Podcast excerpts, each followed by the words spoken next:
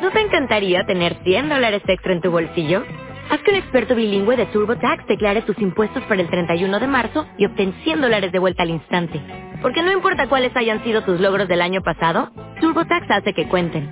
Obtén 100 dólares de vuelta y tus impuestos con 100% de precisión. Solo con Intuit TurboTax. Debes declarar para el 31 de marzo. Crédito solo aplicable al costo de la presentación federal con TurboTax Full Service. Oferta sujeta a cambios o cancelación en cualquier momento. Hola, buenos días desde La Habana. Soy Joanny Sánchez y estoy aquí en este viernes 31 de mayo de 2019, el último día del mes. Este sí es el último día del mes, no como dije ayer en que había olvidado que nos quedaba una jornada de mayo. Y así estaré abriendo de par en par la ventana 14 para asomarme junto a ustedes a los temas y las noticias más importantes del día en Cuba. Hoy, hoy comenzaré con Venezuela. Juan Guaidó opina que la red de inteligencia de esta isla en su país ha mermado. Por otro lado, han huido 62 migrantes de la estación de Ciudad Juárez tras un incendio provocado por cubanos. Mientras tanto, un activista se ha tenido que ver ante el dilema del salir del país o ir a la cárcel. Ya veremos lo que cuenta Daniel Llorente a 14 y medio sobre la decisión que tomó. Y por último, una noticia quizás esperanzadora.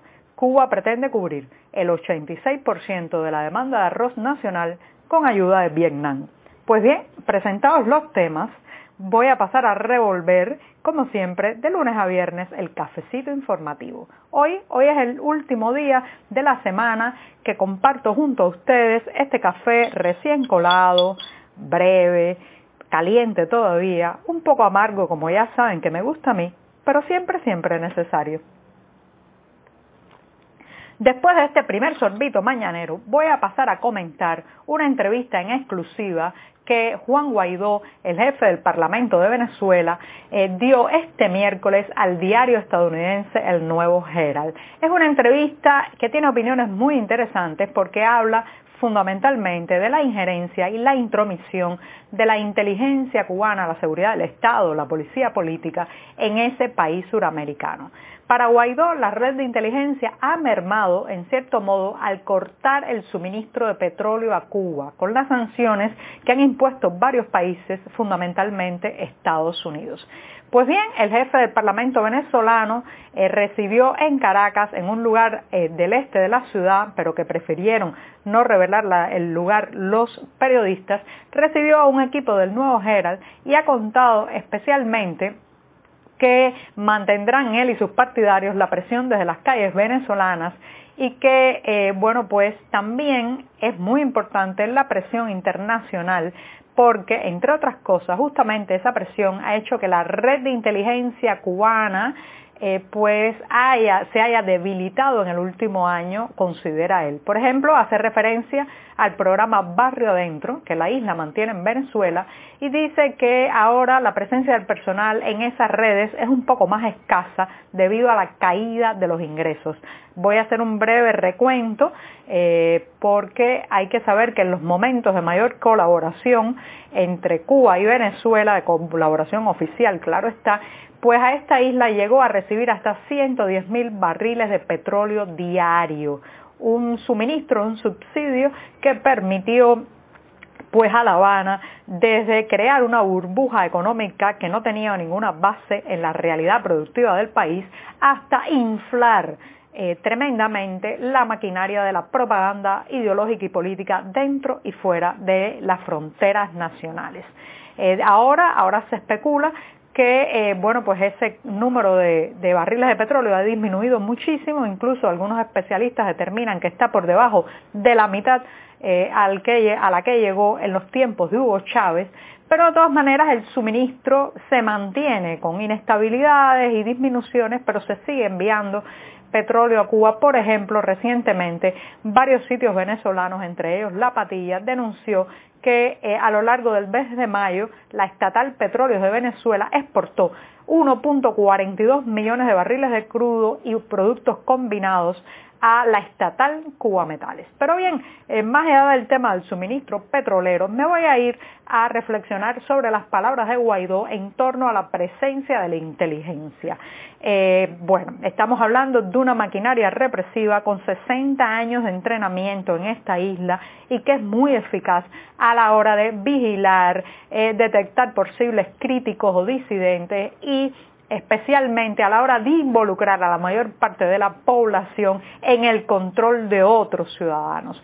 Así que aunque haya habido una disminución, todavía Guaidó considera que el núcleo alrededor de Nicolás Maduro, su seguridad personal, eh, está integrada fundamentalmente por personal cubano. El anillo, el anillo de seguridad está eh, fundamentalmente hecho con personas eh, llegadas de esta isla y que siguen dirigiendo la inteligencia y la contrainteligencia. Eso se ve se ve desde la distancia, los métodos represivos, la manera que tienen también de, de, distorsionar la información de lo que ocurre y especialmente la arrogancia con que se muestran eh, y bueno, pues todo eso tiene mucho que ver con el sello represivo de la Plaza de la Revolución, que se basa fundamentalmente en personas vestidas de civil, en la creación de centros de vigilancia o grupos de vigilancia a nivel de barrio y de zona, y un mecanismo también de extorsión a través de privilegios, prebendas y el acceso a alimentos, lamentablemente es así, que también contribuyen al control de una sociedad a través de un mecanismo de fidelidades, de compra de fidelidades. Así que eh, comparto un poco el optimismo de Guaidó en que esto puede estar disminuyendo la presencia del oficialismo, y subrayo oficialismo porque Cuba, Cuba es otra cosa, eh, del oficialismo cubano en Venezuela, pero todavía, todavía eh, se nota allí las orejas peludas de la seguridad del Estado. Pues bien, con esto me voy a un tema migratorio.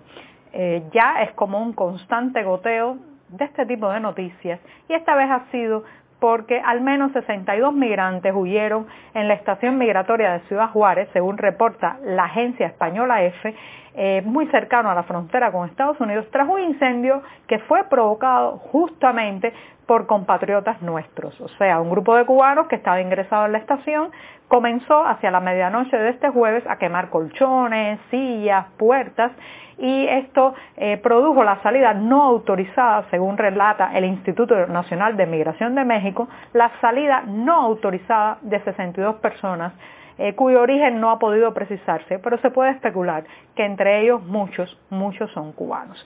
Eh, este hecho está dejando en evidencia también la tensa situación migratoria que se está generando con quienes están saliendo de esta isla. El camino cada vez se hace más tortuoso, más difícil, más lleno de peligros y también eh, los migrantes cubanos están haciendo acciones más desesperadas. Eh, esto es muy preocupante y también es muy preocupante que las autoridades de la isla no se pronuncien, no contribuyan a aliviar estas dificultades y eh, mantengan más bien oídos tapados, oídos cerrados a cuando eh, los ciudadanos de esta isla estamos en riesgo, en problema o en peligro en otras latitudes. Pues bien, hablando de otras latitudes y mientras me tomo otro sorbito de café mañanero, me voy a ir con el caso de un activista. Se trata de Daniel Llorente. Eh, Daniel Llorente es alguien que se dio a conocer a la opinión pública el primero de mayo de 2017, mientras en la Plaza de la Revolución ocurría un desfile por el Día de los Trabajadores. En ese momento Daniel Llorente eh, salió desde un lateral de la plaza corriendo y en sus manos llevaba la bandera de Estados Unidos. De ahí que sea conocido como el hombre de la bandera. Esta acción eh, en un hombre que ha sido siempre favorable al deshielo diplomático entre Washington y La Habana y un gran admirador de la cultura estadounidense, le costó a Llorente un año de internamiento en el Hospital Psiquiátrico de La Habana y eh, nunca fue procesado jurídicamente, nunca llegó ante un tribunal, pero el castigo fue bastante duro al tenerse que ver en un hospital psiquiátrico encerrado allí sin la posibilidad de salir ni visitar a sus familiares. Entonces, este hombre, después que salió, eh, un año y un poco eh, después de haber sido arrestado, que salió del centro hospitalario, ha tenido varios encontronazos presiones y finalmente este pasado, en este mes, eh, el pasado 16 de mayo, recibió en su casa una visita de oficiales de la seguridad del Estado, eh, perdón, fue el 15 de mayo, eh, que le insistieron en que iban a facilitar todas sus posibilidades de salir o emigrar del país, pero que si se quedaba tenía muchas posibilidades de ir a la cárcel. Así que el otro día, 16 de mayo, lo fueron a buscar en su casa en un auto, lo llevaron al aeropuerto y abordó un avión hacia Guyana. No fue metido a la fuerza en el avión, esto hay que decirlo y puntualizarlo, porque como saben, eso es prácticamente imposible actualmente en el sentido de que las aerolíneas, cuando no son aerolíneas estatales cubanas, eh, pues tienen protocolos de seguridad muy firmes para pasajeros que se resisten a abordar un avión. Sin embargo, Daniel Llorente decidió eh, tomar eh, pues este dilema, el más difícil de su vida, dice a 14 y medio, y aunque recuerda que no fue obligado a montar el avión, sí se vio forzado a emigrar debido a las presiones y a las amenazas. Ahora ahora está en Guyana, aspira a viajar a Estados Unidos y está haciendo gestiones en la embajada de ese país. Así que vamos a ver en qué queda, pero lo cierto es que esta práctica de forzar al exilio ha sido una maniobra represiva muy, frecuente en las últimas décadas en Cuba para para sacar fuera de las fronteras nacionales a los incómodos, a los críticos y a los que hacen un activismo más eh, intenso, más a pie de calle. Pues bien, eh, hablando de calles, me voy a un tema que no tiene que ver con la calle, pero sí con los platos. Y es que Cuba pretende cubrir el 86% de la demanda de arroz con ayuda de Vietnam.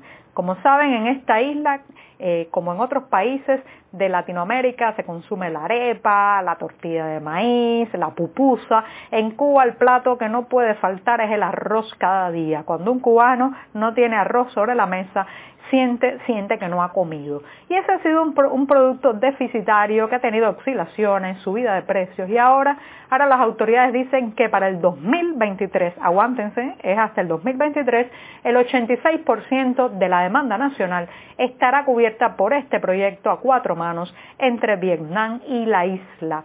Se prevé un aumento de la superficie de cultivo de 200.000 hectáreas. Así que hay esperanzas, hay esperanza de que el arroz se estabilizará. La gran pregunta es, ¿con qué vamos a acompañarlo? Y con esto, con esto me despido hasta el lunes. Muchas gracias.